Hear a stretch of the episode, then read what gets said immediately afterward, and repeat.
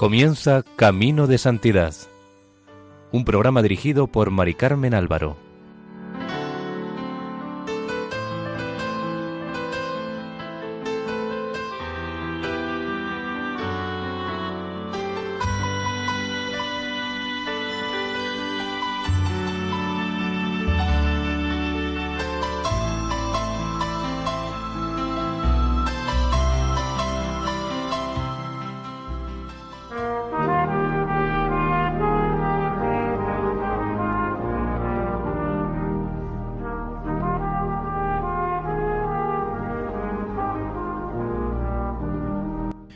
Nuestra más cordial bienvenida a Camino de Santidad, un programa realizado por el equipo de Radio María en Castellón, Nuestra Señora del Lledó. Les invitamos a escuchar el tercer y último capítulo dedicado a la vida de San Francisco de Borja.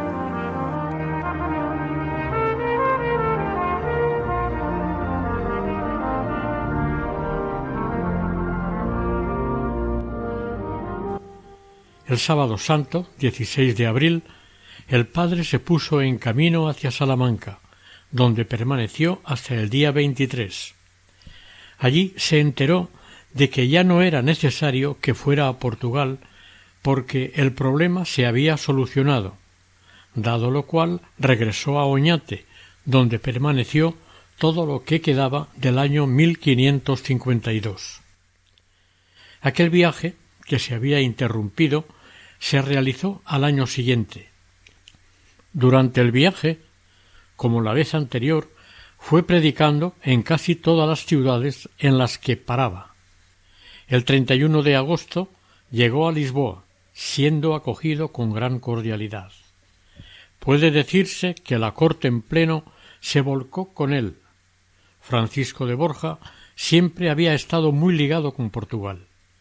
Su mujer había sido portuguesa y la emperatriz Isabel, a la que había servido con tanta fidelidad, también. Cuando entró en el salón donde le esperaban los reyes, estos se pusieron en pie y se adelantaron unos pasos para saludarle. El rey se descubrió ante él. Borja, en cambio, se puso de rodillas. Terminada la audiencia, fue acompañado a visitar a la princesa doña Juana, y a las infantas María e Isabel. Los reyes le trataron con gran afecto. Como sabían de sus achaques, le enviaron a su médico mayor para que le atendiese. Cada día le mandaban la comida preparada. Uno de sus acompañantes dijo que le trataban como si fuese propio hijo. El padre tuvo especial atención con la princesa Juana, hermana de Felipe II, que tenía bastantes dificultades en la corte portuguesa. Francisco salió de Lisboa de vuelta para España el 5 de octubre de 1553. El 10 salió de Portugal y el 18 estaba en Córdoba. La experiencia del viaje a Portugal fue muy positiva para el santo. El padre Nadal lo observó y el 15 de marzo de 1554 le escribió a Ignacio desde Valladolid diciéndole El padre Francisco tuvo en Portugal mucho fruto en el Señor. En el resto está muy bien.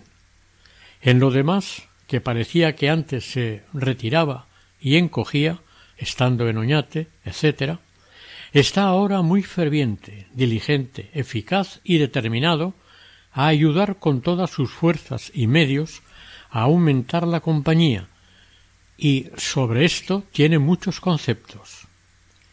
Ignacio tenía claro que Francisco entrara a formar parte de los altos mandos de la compañía. Opinaba que un personaje tan altamente cotizado por el emperador no podía permanecer oculto. Todos los dones que había recibido de lo alto debían ser puestos al servicio efectivo del Rey Eterno.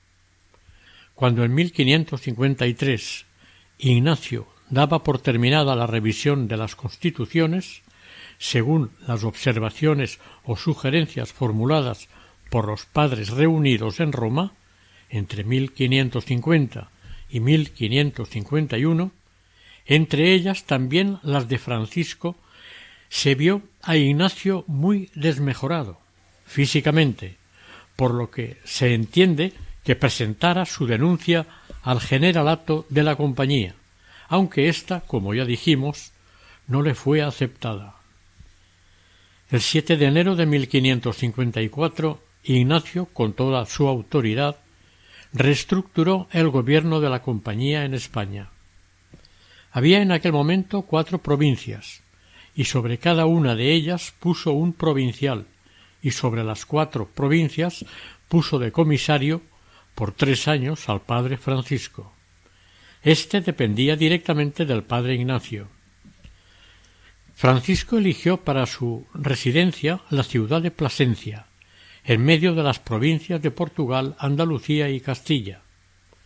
Nadal le recomendó insistentemente que hiciera guardar la obediencia con todo cuidado y prontitud, especialmente la exigiera a los superiores e hiciera cumplir y actuar conforme a las constituciones, declaraciones y reglas. Y pedía que el Señor les guiara a él y a todos, y les confortara siempre en su santo servicio. En la elección de Plasencia, como sede, había además otra intención, el obispo de Plasencia le había ofrecido una casa para recogimiento cerca de la ciudad, una ermita que estaba como a media legua de Yuste, donde estaban preparando los frailes un aposento para el emperador que se había retirado, hoy diríamos jubilado, del gobierno de España. En su gestión en España, Borja fue un gran constructor, en dos años erigió o inició casas o colegios en Granada, Valladolid, Medina del Campo, Sanlúcar de Barrameda, Monterrey, Burgos, Valencia, Murcia, Plasencia y Sevilla. En esto su mano derecha fue el padre Bustamante, que era arquitecto. El padre Francisco propuso a San Ignacio en su carta del 31 de octubre de 1554 la creación de los noviciados de Gandía o Valencia para los reinos de la provincia de Aragón, Plasencia para Andalucía, Simancas para Castilla. En los años siguientes se fundaron varios más. El principal interés del padre Francisco estaba en que se cumplieran las constituciones. Cuando las recibió en 1553, le escribió al padre Ignacio No sabríamos decir la consolación que el Señor nos da con las nuevas constituciones y el deseo de guardarlas a la letra, o mejor dicho, el espíritu de ellas. Le preocupaban los buenos superiores, porque muchos hacía poco que habían ingresado en la compañía y ya tenían que acceder a cargos sin haber sido probados en la obediencia y la mortificación que para ser buenos superiores se requiere. Por ello escribió al padre Ignacio pidiendo cuatro o cinco buenos individuos para rectores o ministros. Tenía mucho interés en que se fundaran noviciados para formar tanto a buenos predicadores y confesores como lectores que constituirían todo el cuerpo de la compañía. Entre la salida del padre Francisco de Oñate y su ida a Roma en 1561, hay que destacar los frecuentísimos contactos del santo con personalidades de la máxima categoría social. Como ya vimos, Francisco, desde la época del virreinato en Cataluña, trató con el también santo Fray Pedro de Alcántara. Durante bastante tiempo siguió teniendo contacto con él por carta. Desde Jarandilla le escribió el padre Francisco el 22 de agosto de 1557.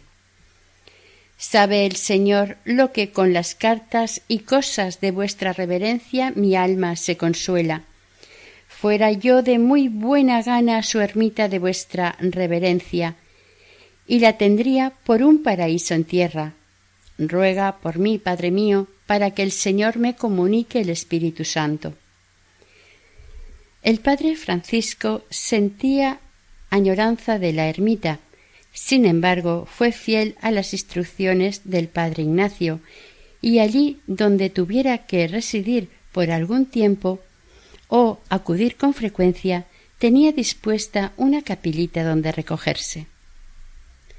El padre Borja era, ante todo, un hombre de apostolado espiritual, de gobierno de la compañía, e intentó su mantenimiento y aumento en número de vocaciones según las constituciones.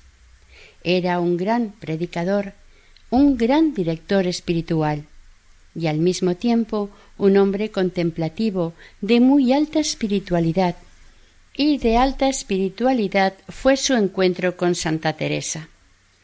Francisco en uno de sus viajes iba de paso por Ávila.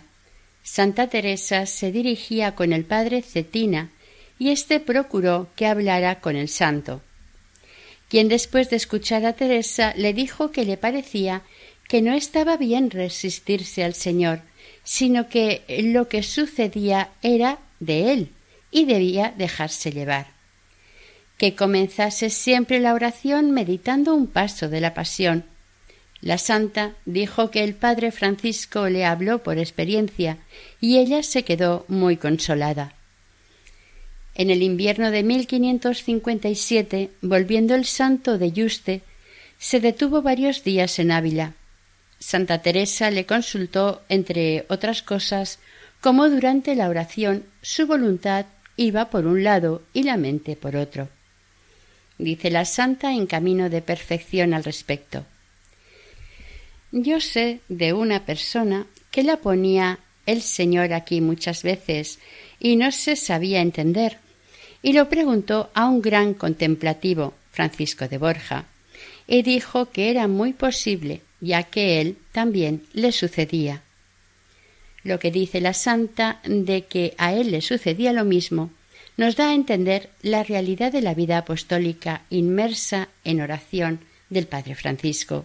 En él, vida activa y contemplativa iban juntas.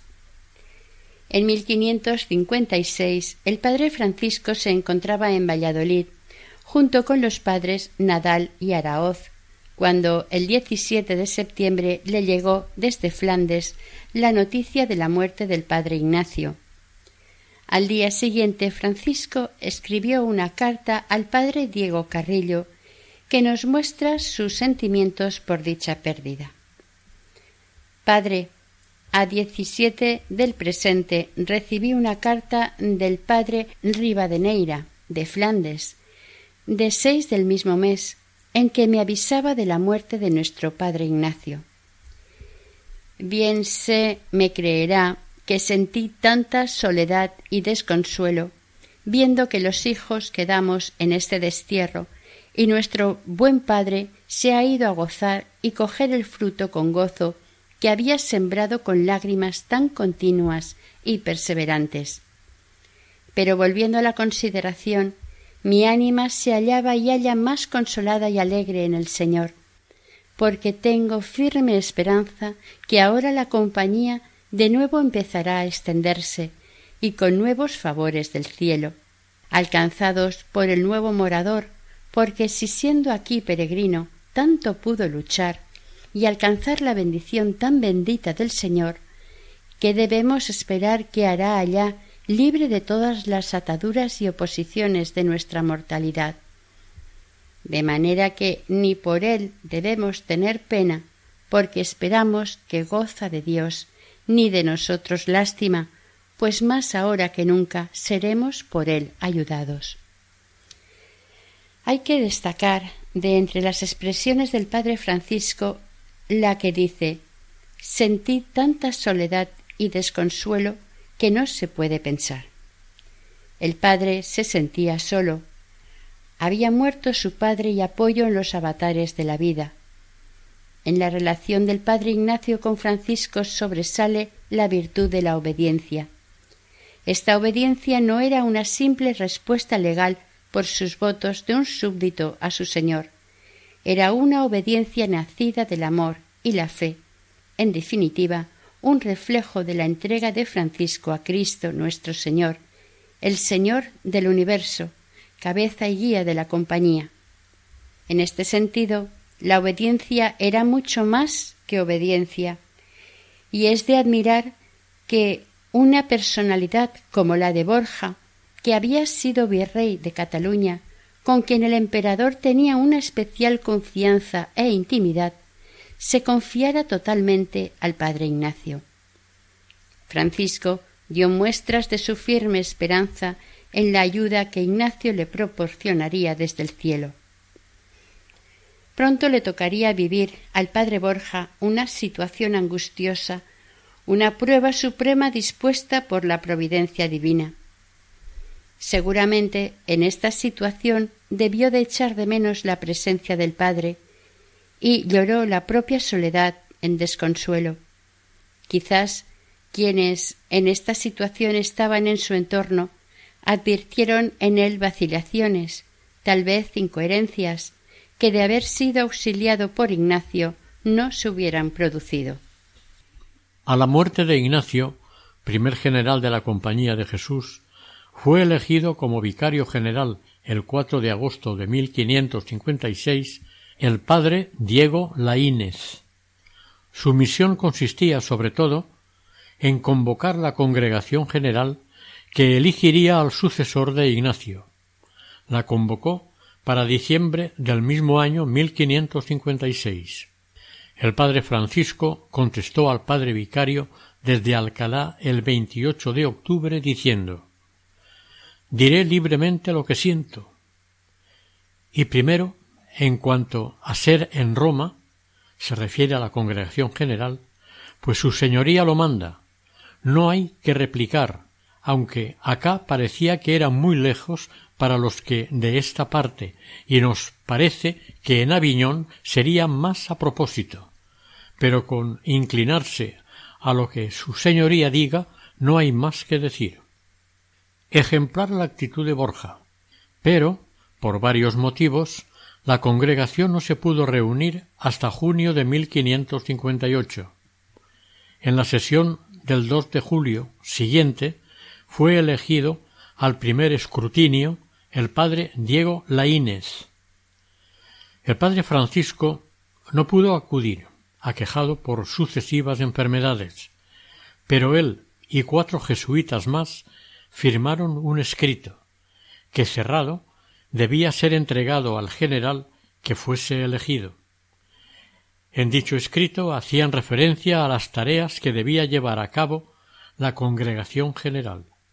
Lo primero, no tratar de quitar ni cambiar ni alterar alguna de las constituciones, tanto por la verdad que hay en ellas como por el bien que resulta de observarlas y por haber sido dadas ordenadas por una persona tan dotada de prudencia y ciencia tan santa, por lo que se siga en todo y no se cambie. Y siga el santo. Y sobre quienes siguieren esta regla, venga la paz de Cristo. Si no, tememos, queridísimos padres, que como miembros que no están unidos a su cabeza, dejemos de recibir la influencia celestial y vengamos a secarnos y a ser sarmientos sin fruto y sin provecho. De Valladolid, día de San Gregorio, 12 de marzo de 1558. El padre Francisco, en cuanto recibió la noticia de la elección del padre Laínez, le escribió desde Valladolid entre el 23 de agosto y el 5 de septiembre una inspiradísima carta de acción de gracias a Dios. San Francisco de Borja, como ya hemos dicho, mantuvo contacto con personalidades de la vida social, especialmente con las de la Casa de Habsburgo, siempre de tipo espiritual, ya que había renunciado al mundo y sólo servía a Dios. Asistió a la reina doña Juana la Loca en sus últimos años. La visitó en 1545 cuando el padre iba de paso por Tordesillas dos veces en mayo y otra más desde Medina del Campo. Fueron visitas con un gran trato humano, psicológico y espiritual a una enferma en las condiciones de doña Juana. En marzo de 1555 la reina se agravó y padecía fuertes dolores. Su nieta, la princesa Juana, mandó llamar al padre Francisco, quien acudió y poco a poco consiguió serenarla. Esta siguió todas las indicaciones del padre y recibió los sacramentos con plena lucidez. Murió el Viernes Santo, 12 de abril de 1555. Tenía en sus manos el crucifijo que le daba el padre Francisco. Carlos V abdicó el 28 de septiembre de 1556 en Bruselas. Entre noviembre de ese año y febrero de 1557 estuvo en Jarandilla esperando que le habilitasen su apartamento en Yuste. En octubre hizo llamar al padre Francisco, quien acudió en cuanto pudo.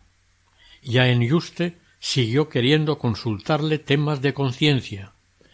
En 1557 le confió una gestión tan delicada como importante. El padre no pudo negarse.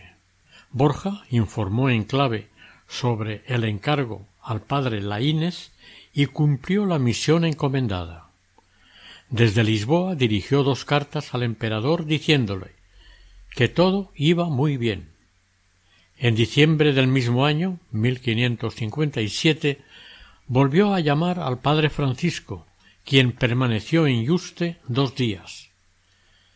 De todo dio cuenta al padre Laínez. El emperador murió el 21 de septiembre de 1558. El padre Francisco no pudo acudir a su última llamada. Pero, según le contó al padre Laínez, el emperador murió abrazando a un crucifijo y siempre hablando de Dios. Carlos V dejó de albacea testamentario al padre Borja, a lo que éste no pudo negarse. En el ministerio apostólico del padre Francisco tuvieron importancia sus escritos espirituales los cuales, hoy en día, nos muestran su espiritualidad tanto como virrey y duque como jesuita. Se conservan setenta títulos, se sabe que cuatro se perdieron y se conservan varios apócrifos de sermones dados por él y tomada nota por gente que le escuchaba. En 1550 apareció en Alcalá editado el libro Primera parte de las obras del duque de Gandía. El mismo año, y por el mismo editor, se publicó segunda parte de las obras del ilustrísimo señor don Francisco de Borja, con otras muy devotas. Este le ocasionaría problemas con la Inquisición. Estando el padre Francisco en Segovia, escribió al padre Laínez el 8 de septiembre de 1559, diciéndole que le había pillado de nuevas la prohibición que había hecho de sus libros el Consejo de la General Inquisición, y entre ellos prohibían las obras del cristiano, que decían que lo había escrito él, lo cual no era verdad. Al parecer se enteró de que un librero lo añadió junto con once más a sus obras, callándose el nombre del autor, y poniendo a todas las obras como autor al padre Francisco. Añadió el padre en su carta que las había leído y había en ellas cosas dignas de prohibición.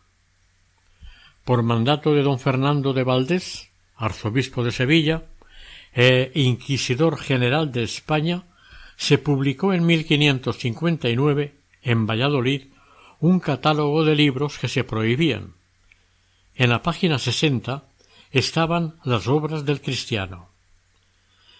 Había comenzado para el padre Francisco un gran camino de cruz.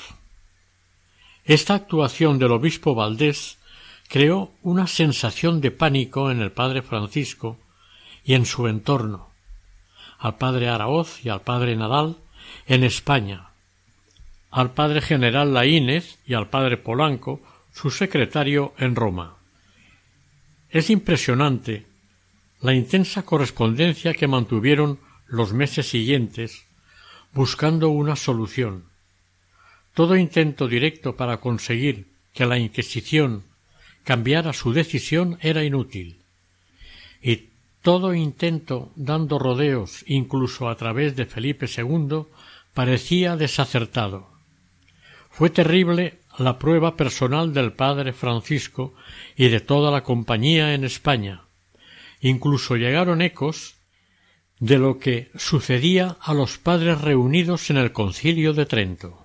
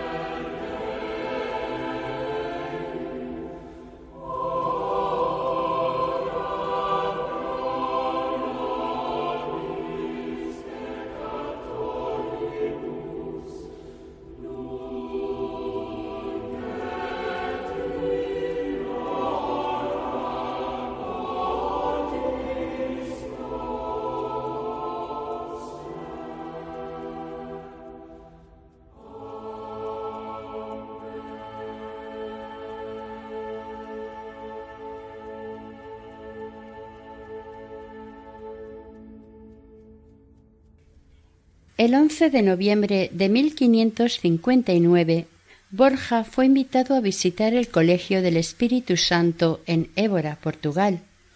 El santo aceptó. Era un alivio en el problema que tenía con la Inquisición, y de paso se evadía de la justicia, que no escuchaba su declaración de que las obras que se le adjudicaban en realidad no eran suyas. Después optó por retirarse en Portugal, primero en San Fins, en el norte, y después en Porto. A la esto no le gustó porque no quería que hiciera en Portugal otra ermita magdalena como la de Oñate. La solución llegó desde Roma. La lo nombró asistente y consiguió que el Papa Pío IV lo llamara por medio de un documento pontificio confirmando el nombramiento. Borja obedeció y aceptó ir firmando su conformidad en Coimbra, con el refrendo del padre Nadal. En la carta Francisco decía Espero que el Señor me dará fuerzas para cumplir mi obediencia, ya que hasta ahora me lo han impedido mis enfermedades, y así, aunque me llegue la muerte obedeciendo, no se habrá hecho ruin jornada. Llegó a Roma el 7 de septiembre.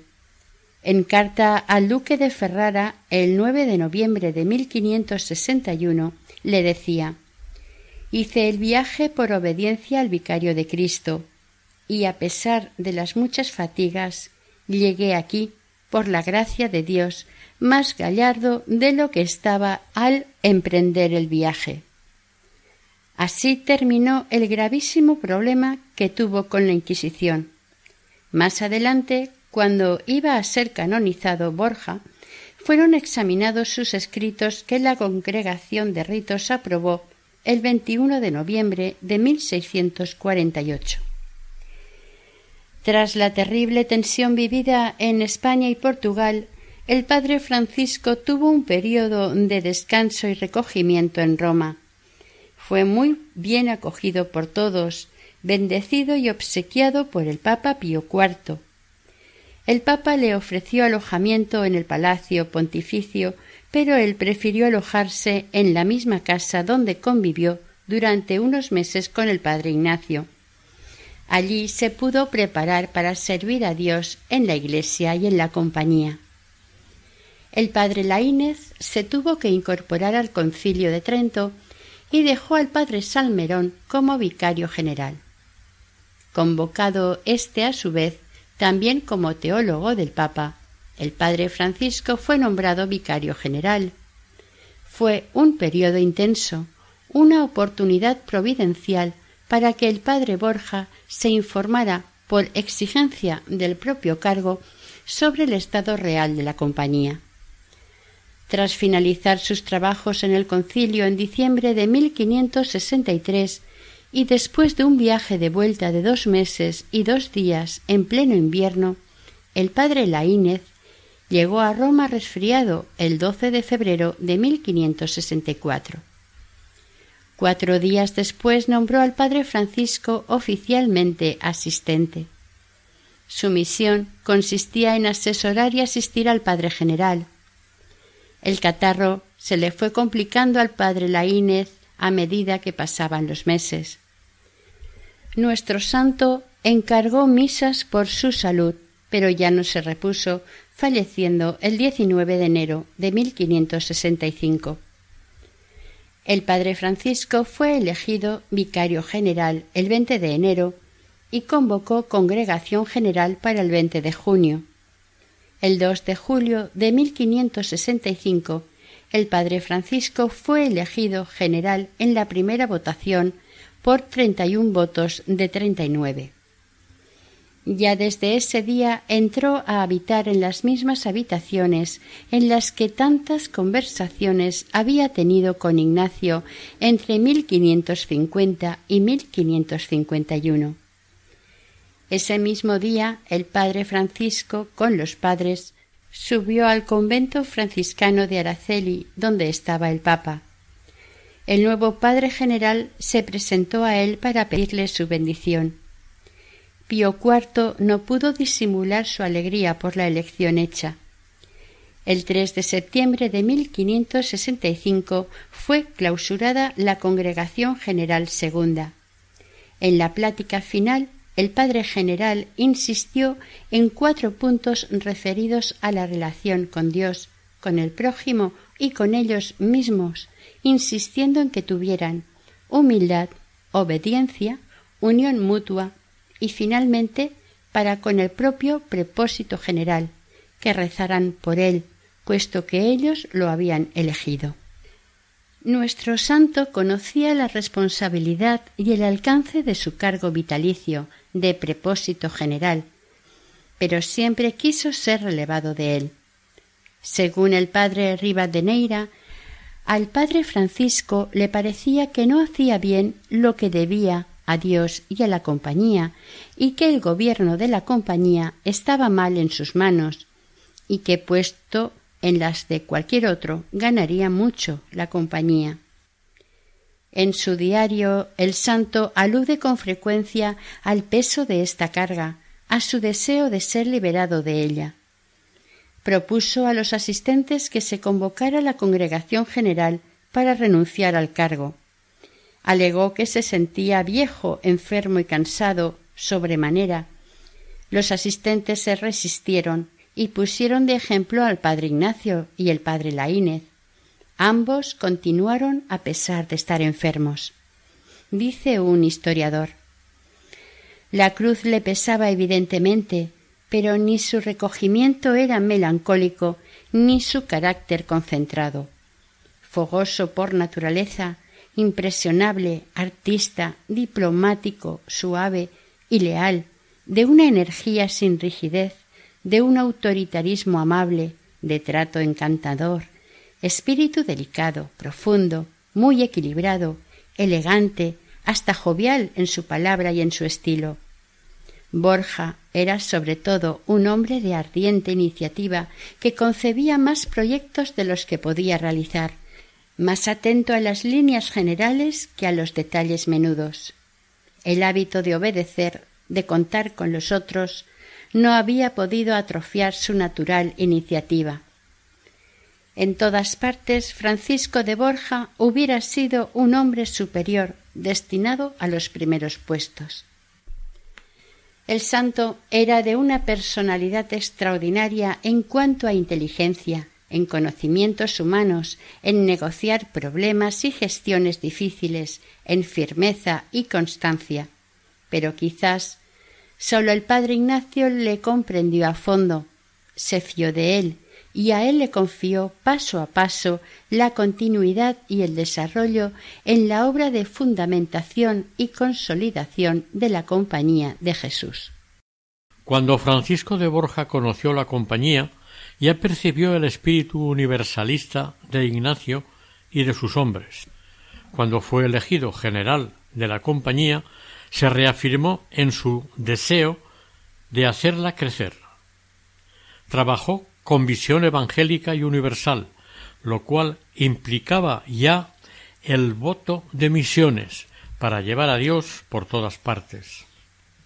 Los jesuitas que gobernaba Borja estaban vinculados al Papa, con voto que, sin evasivas ni excusa alguna, en cuanto les era posible, estaban obligados a cumplir todo cuanto el Papa ordenara para bien de las almas y propagación de la fe, lo mismo si los enviaba a territorio de moros, al Nuevo Mundo, a los luteranos o a cualquier tierra de fieles e infieles. Todo para el provecho de las almas y propagación de la fe. Casi todo el generalato de nuestro santo coincidió con el papado de San Pío V. El padre Borja tuvo gran interés en atender el colegio romano y la iglesia del Jesús. El colegio, a finales de 1567, tenía más de mil alumnos. El sucesor de Pío V, Gregorio XIII, lo elevó a universidad, sobrepasando los dos mil alumnos. Borja puso la primera piedra del templo del Jesús, el 25 de junio de 1568, aunque no lo pudo ver terminado en 1584. Instaló en San Andrés, en el Quirinal, el noviciado en el que recibió a San Estanislao de Kotska. Puso un gran empeño en las misiones de la India y Extremo Oriente. En 1572 había allí quince jesuitas repartidos entre Malaca, Islas Molucas, Japón y China. La India tenía un papel destacado. Es mérito histórico de gran trascendencia la fundación de misiones desde Florida hasta el Cono Sur. En 1571 le escribió al gobernador de la Florida El instituto y fin de nuestra compañía es ir a ayudar a las gentes que tienen mayor necesidad y peligro de perderse. Florida fue la primera misión en América española. En 1572 llegaron a México los primeros jesuitas y siguieron fundaciones por Perú, Colombia y otros países. En Europa fueron numerosos los países en que se fundaron casas, profesas y colegios. Incluso tuvo que negarse a fundar algunos de estos últimos por falta de personal preparado. Borja insistió en la predicación de los ejercicios espirituales y el catecismo. Ya en vida del santo empezaron a sobresalir en la compañía grandes teólogos y filósofos que tanta importancia tuvieron en la época posterior al concilio de Trento y sobre todo desde principios del siglo XVII en la cultura católica. Pío V veía con preocupación el peligro turco. Los turcos se acercaban peligrosamente a la costa adriática. Tras difíciles gestiones, consiguió que España y Venecia entraran con la Santa Sede a formar la Liga Santa. Pío V llamó al padre Francisco el 1 de junio de 1571 para informarle de su plan y que también se uniera él en la misión que iba a visitar al rey Felipe II. También irían a Portugal. Francisco de Borja y el padre Polanco, que le acompañaba, manifestaron al Papa el problema que tenían para hacerlo, ya que estaba a punto de reunirse la congregación de procuradores. El Papa les dijo que debían ir, y en virtud de santa obediencia Borja se unió a la misión. Para sustituirle nombró al padre Nadal. La comitiva salió de Roma el 30 de junio. El 29 de septiembre, el legado del Papa, cardenal Alejandrino, entró en Madrid. El 31 de octubre llegó a la corte la noticia de la victoria de la batalla de Lepanto. El recibimiento de la corte, presidida por Felipe II al legado pontificio, fue de lo más solemne. Cuando el rey divisó al padre Borja, se adelantó a abrazarle calurosamente. Más tarde, Borja le envió como obsequio una reliquia del Lignum Crucis. El 16 o 17 de noviembre salieron hacia Lisboa, donde llegaron el 3 de diciembre. El resultado fue decepcionante.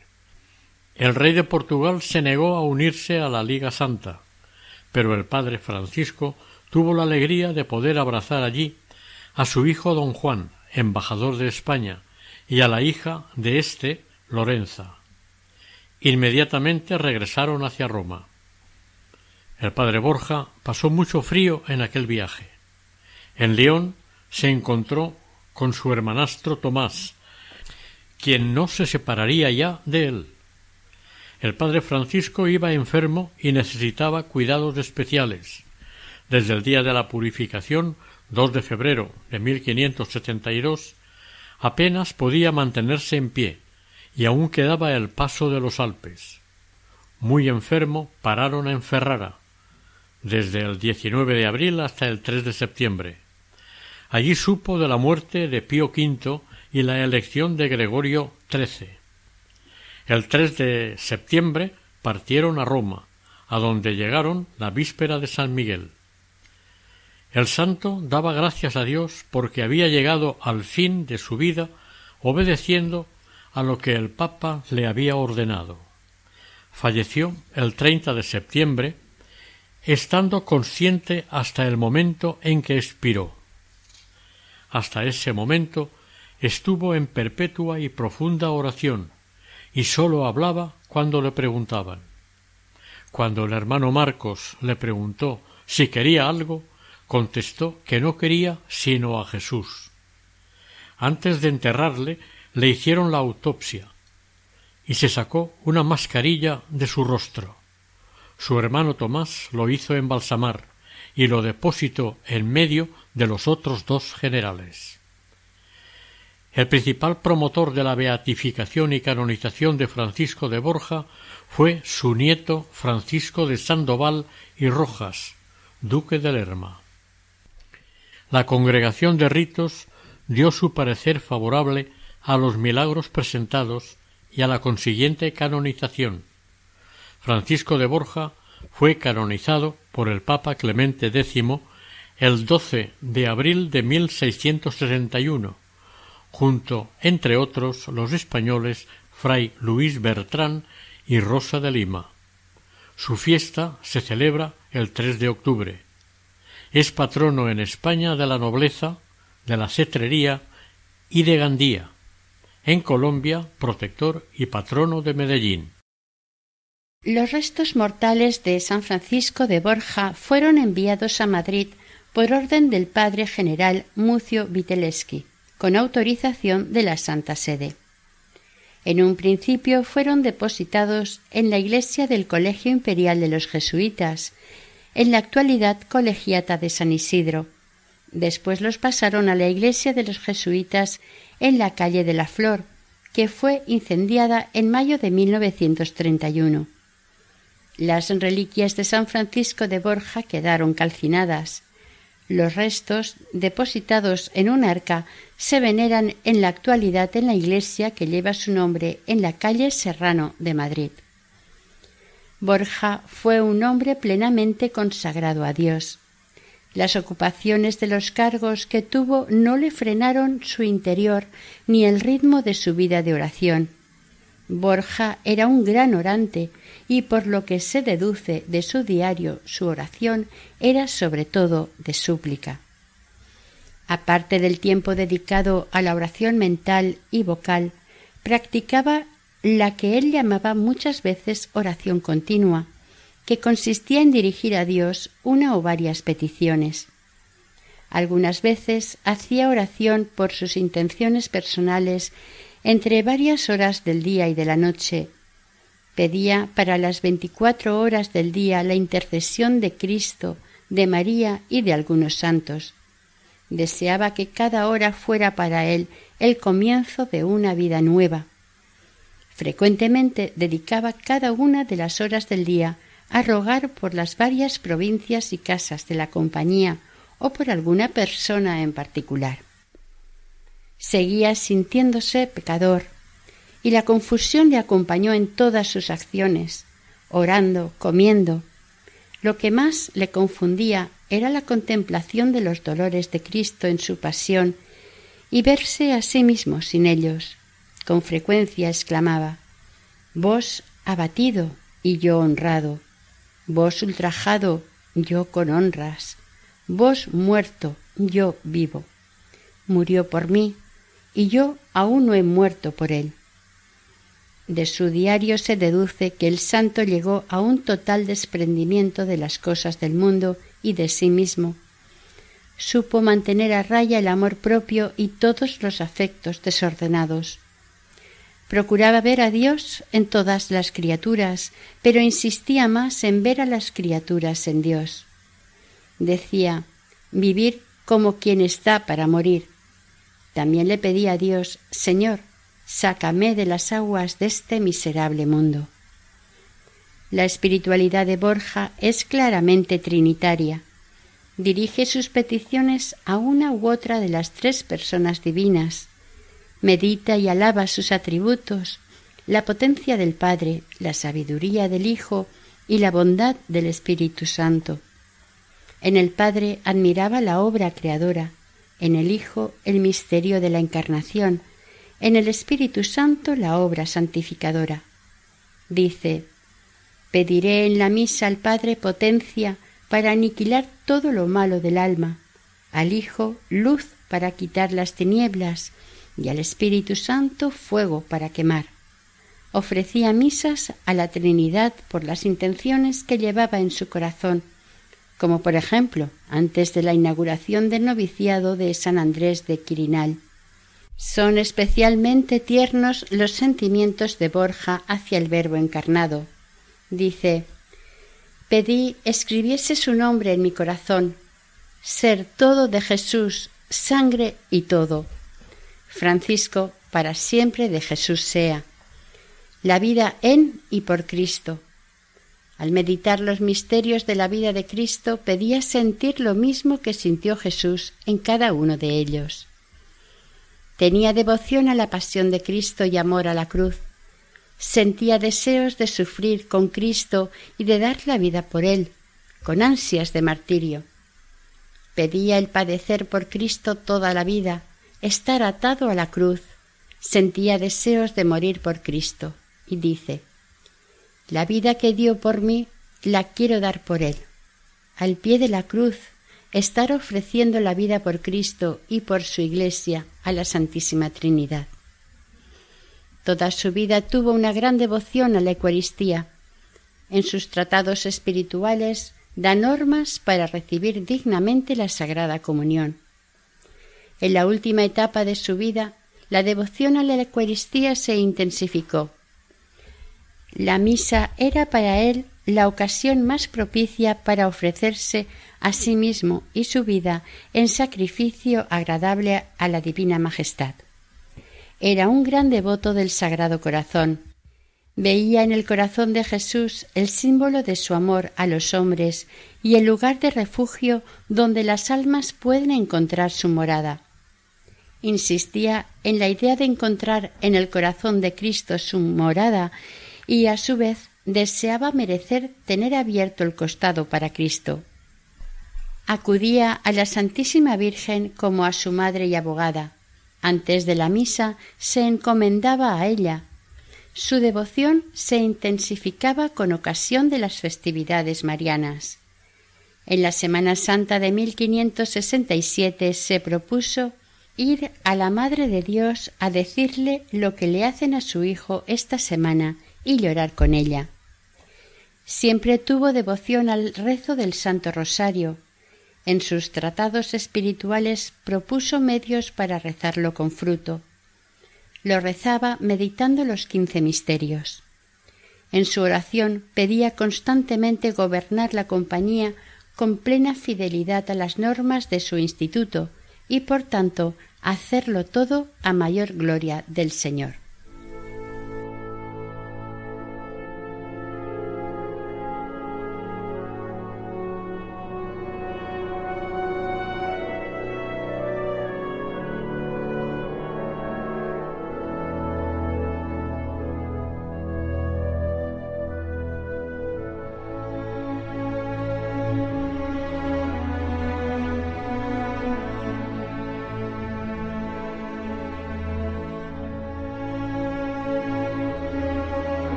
Oración. Francisco de Borja, grande por tu humildad, ejemplo de príncipes y señores, guía de sacerdotes y maestros, modelo de religiosos y prelados, celosísimo del bien de las almas, que has merecido del Señor gracia especial para librar de las enfermedades a tus devotos, para apaciguar discordias, aplacar terremotos y librar de sus estragos a los pueblos que te invocan como protector y patrono. Alcánzame del Señor el usar bien las riquezas, dame paciencia en las adversidades, desprecio de las pompas y vanidades del mundo, la salud y el bienestar del cuerpo que convenga para mi salvación, y sobre todo, imitación perfecta de tus virtudes, hasta que vaya a gozar de Jesús y María por medio de una santa muerte. Amén.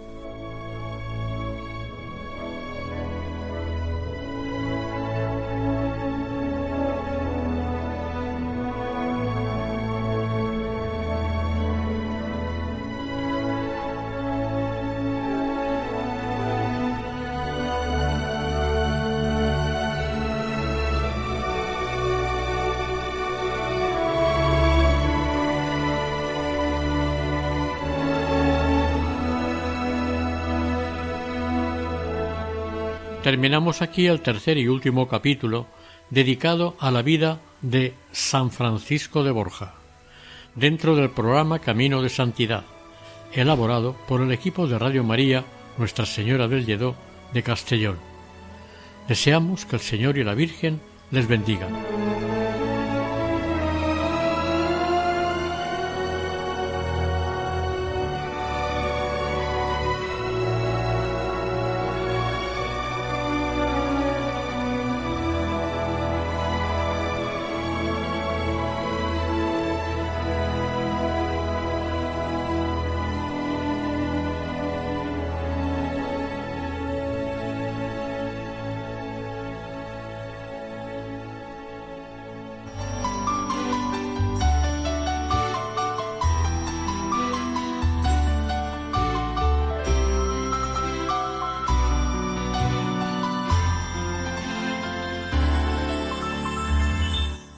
Camino de Santidad. Un programa dirigido por Mari Carmen Álvaro.